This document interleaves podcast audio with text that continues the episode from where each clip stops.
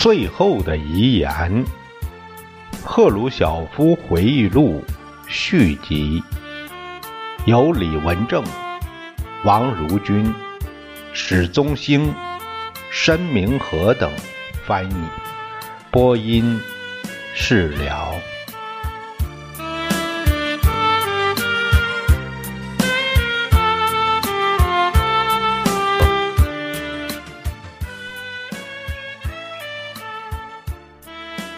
贝鲁特开始说：“斯大林同志，利沃夫有一件历史性展品，在当地波兰中十分著名，能否把这个展品归还波兰呢？”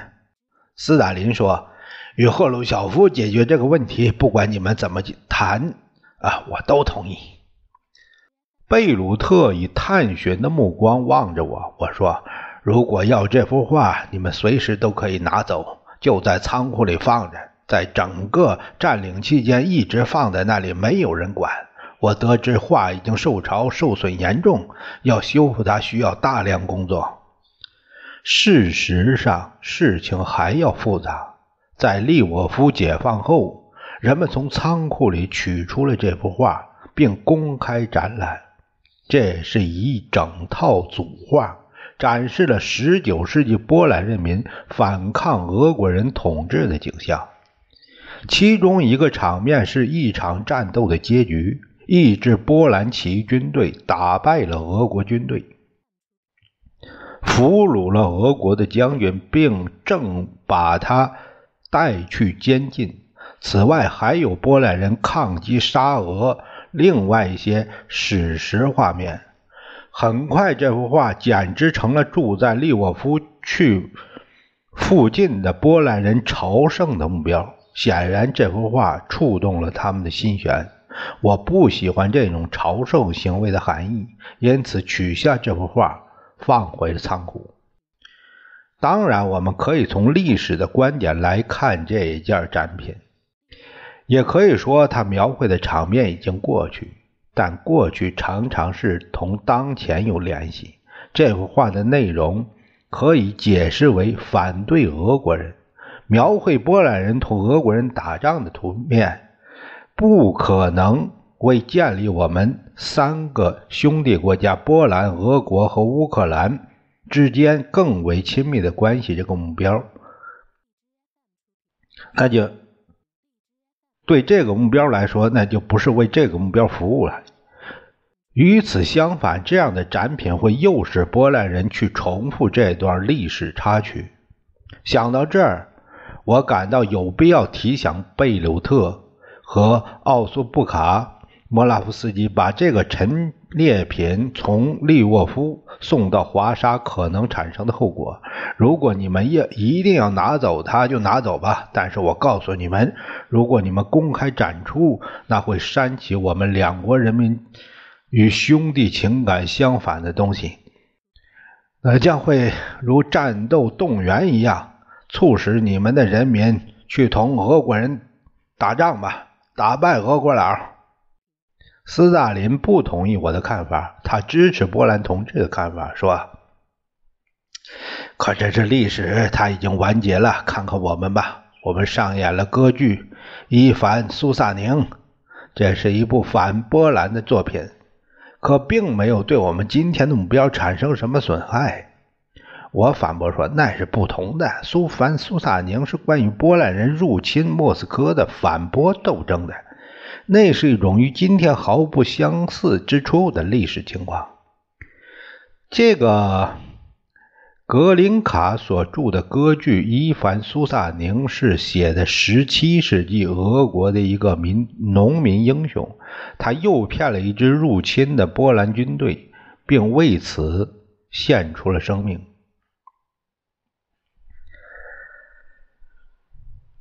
呃，利沃夫的藏画描写的是波兰人民反对俄国的华沙起义。难道你不知道波兰人不会把这幅画仅仅是看作历史？我已经说过，如果波兰同志想要把它拿到华沙去，让他干就是了。他们就这样拿走了。我有时碰到其他一些至今和我保持良好关系的波兰同志和老朋友，他们使我想起很久以前那件事。那些朋友告诉我，奥苏布卡莫拉夫斯基后来说我反对他把这件展品带回华沙。我说那不是事实，我并没有反对他拿走，我只是想提醒他注意一非常不现实的危险性。波兰的民主主义分子可能利用这件展品破坏当时正在发展的苏波人民的友好关系。一九六八年，我的担心被证实了。密茨凯维奇写的一部历史剧在华沙登上了舞台，观众以一片反俄的喊叫声的口号欢迎他。这剧本的主题是关于波兰被俄国占领的情况。这是在十九世纪，剧本中不少台词是号召波兰人赶走俄国占领者的。此剧产生的效果完全出乎意料。我并不是说它没有反映艺术和历史的真实，正如利丘夫的陈列品也可能反映了艺术和历史的真实。在当时那种情势下，这个剧本的上演给波贡造成极大的困难。在苏联军队解放的地方，当波兰同志为重建国家进行基础工作的时候，我们继续与他们紧密合作。我们必须将希特勒分子赶得更远一些，以使波兰政府能够从卢布林迁往华沙。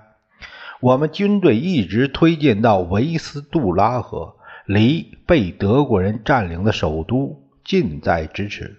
突然，这个城市爆发一场起义，首领是保尔·科莫洛夫斯基将军。这个保尔·克洛莫莫夫斯基伯爵是一九四四年八月九日华沙起义时的波兰国家呃国家军司令。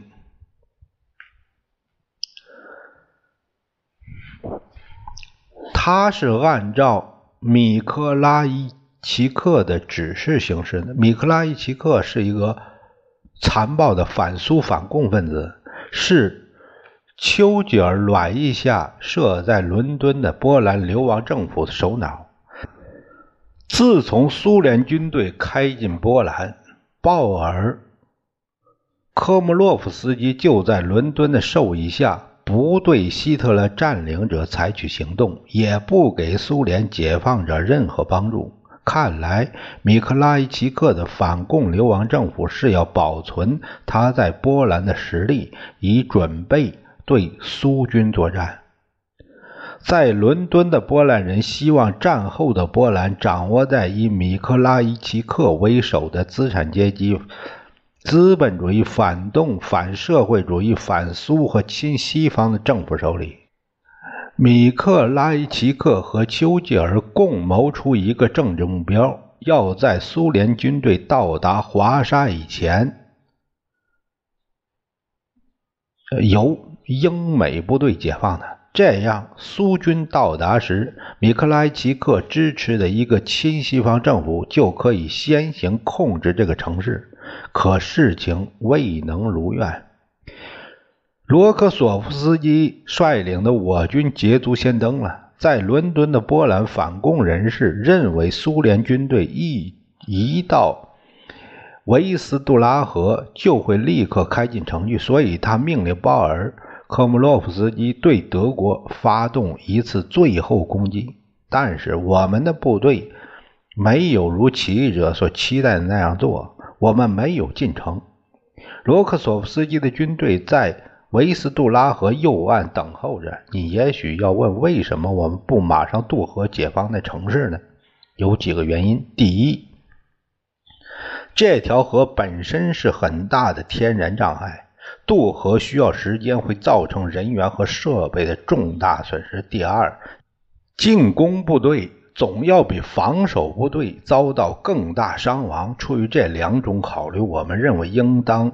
等候增援部队接应上牵头部队，而且我们的指挥员们已经做出估计：与其正面攻击，不如从左岸进攻，把德国人赶出城去，然后从侧面包抄。这一点我们早在华沙南面做好准备，在那里建立了一个桥头堡，这样会减少损失。但所有这些准备工作都需要时间，这就是为什么波兰人已在城里闹起义，我们却不得不在河那边远远的等着。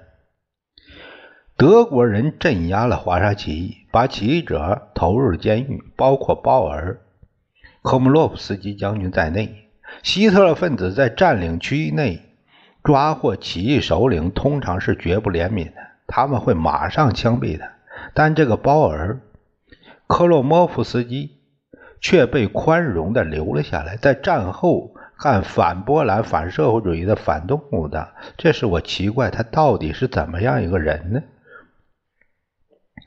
德国人从城里一被赶走，波兰同志就从卢布林迁到了华沙。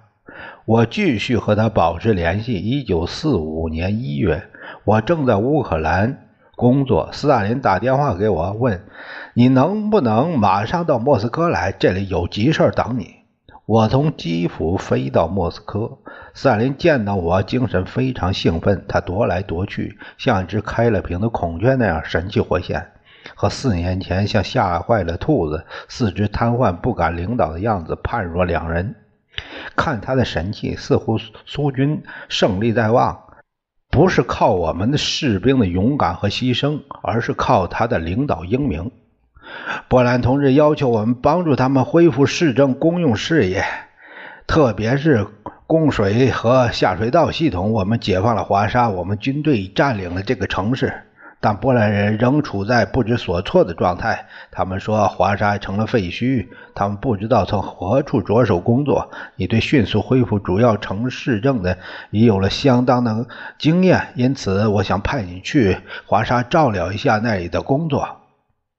我回答说：“很好，我乐意去，但我得有几名行政管理人员和电气工程师。首先得让波兰发电厂。”发电，然后进行供水和下水道工作。我要求斯特拉棉托夫同志随我同去。我知道他是一个出色的组织者和管理电气设施的行家。我还带了几位有关电站供水这个工程师，我们一起飞往华沙。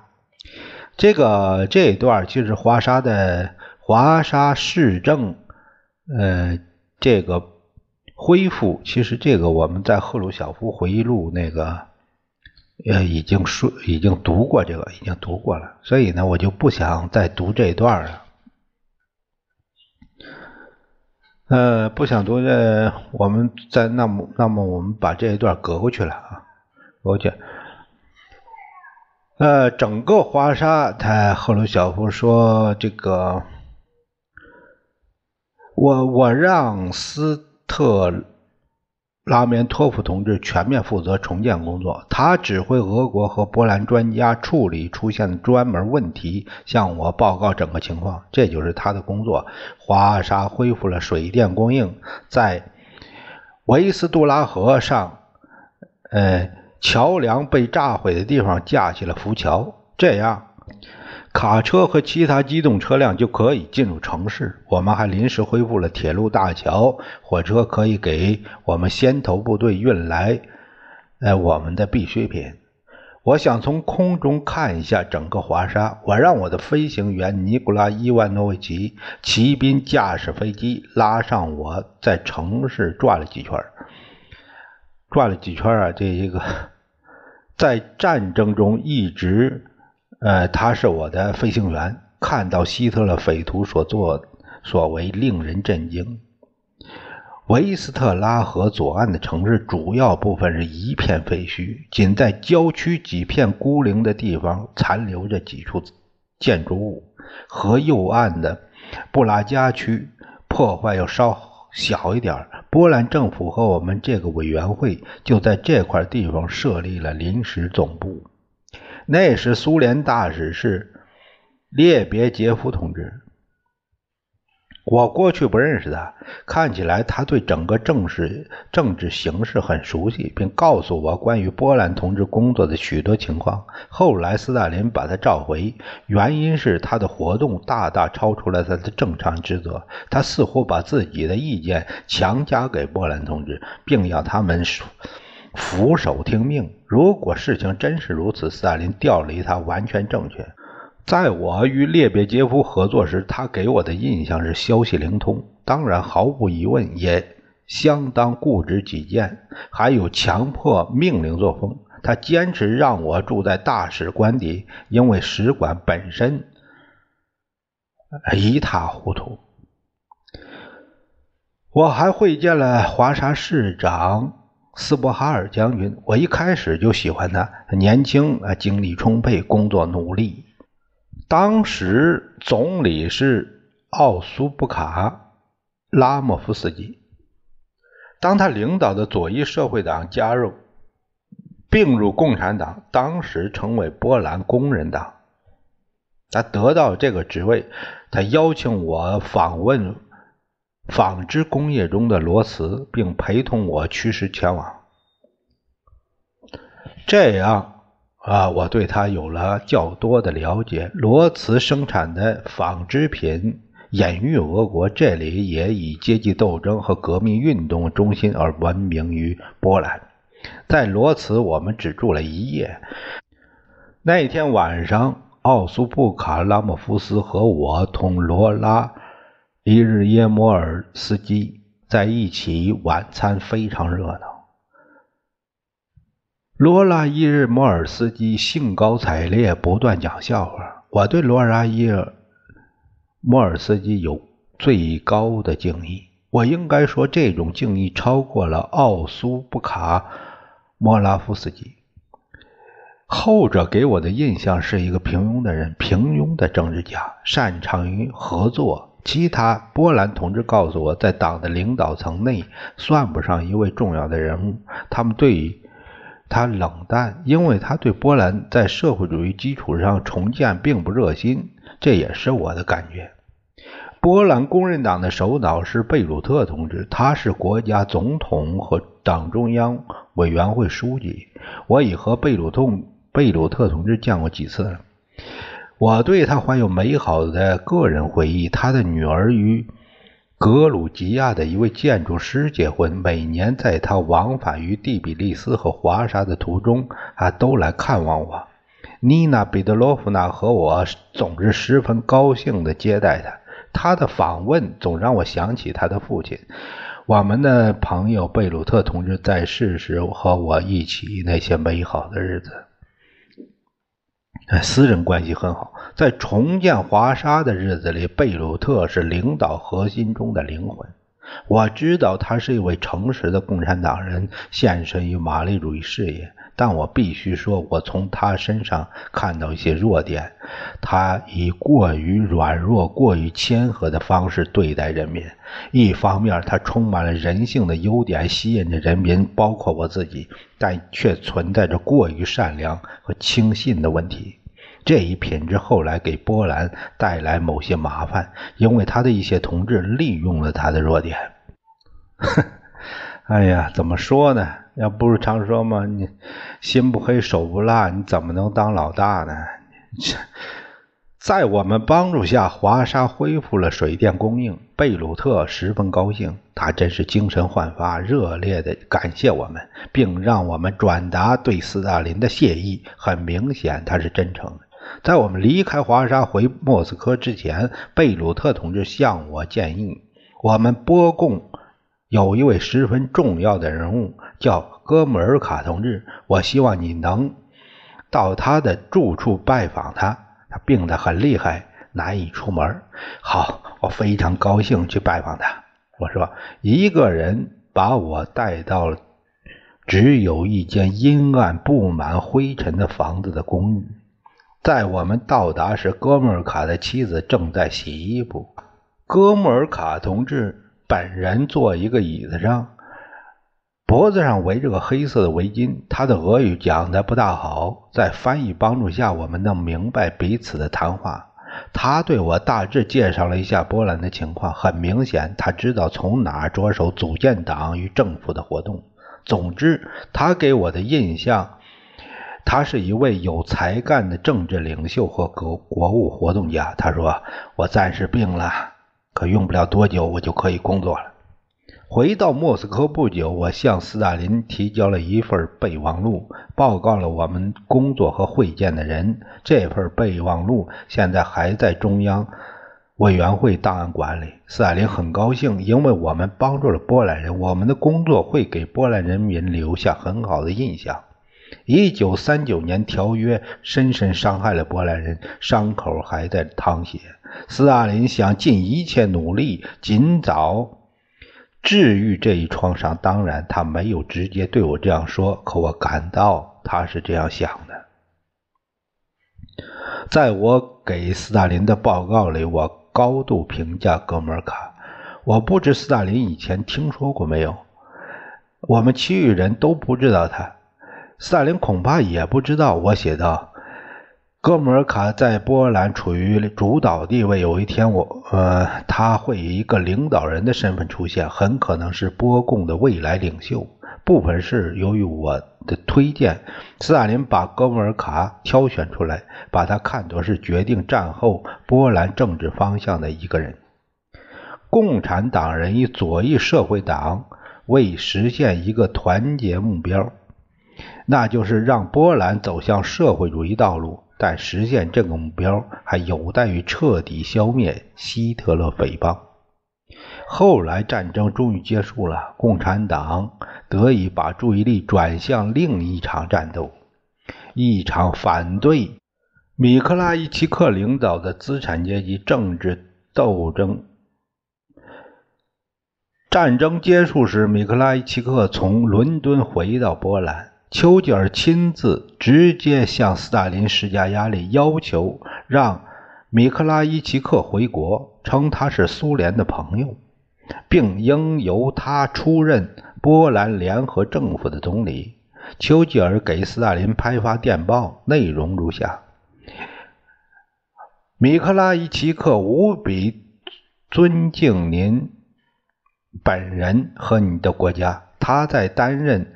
波兰流亡政府首脑期间工作令人称赞，你可以相信，在他担任新波兰元首后，他的工作会同样出色。斯大林不能不考虑盟国的愿望和意见，因此同意米克拉伊奇克回国。我是在斯大林为他举行的欢迎他的招待会上遇见他的。我没有和他讲话，但我看到斯大林和他讲了几句。米克拉伊奇克比一般人高一些，秃脑门，外貌平常，难以给人留下深刻印象。当然，我对他的印象是由他的政治信仰决定的，这使我在见到他之前就对他没好感。斯大林给丘吉尔复信说：“波兰将走什么样的路，只有通过选举来决定。大选的日期已经确定，这基本上是一次公民投票，决定波兰人民信任谁，希望谁领导。”米克拉奇克在农村有相当多的支持，在城市里也一样，因为波兰还有。毕苏斯基政权遗留下了遗迹以及他的社会党的影响。此外，由于我们与希特勒签订过条约，相当多的波兰人对苏联冷淡。下面有个解读，就是说啊，这个大选这里面有个说的波兰大选，大选是定于一九四七年一月十七日举行。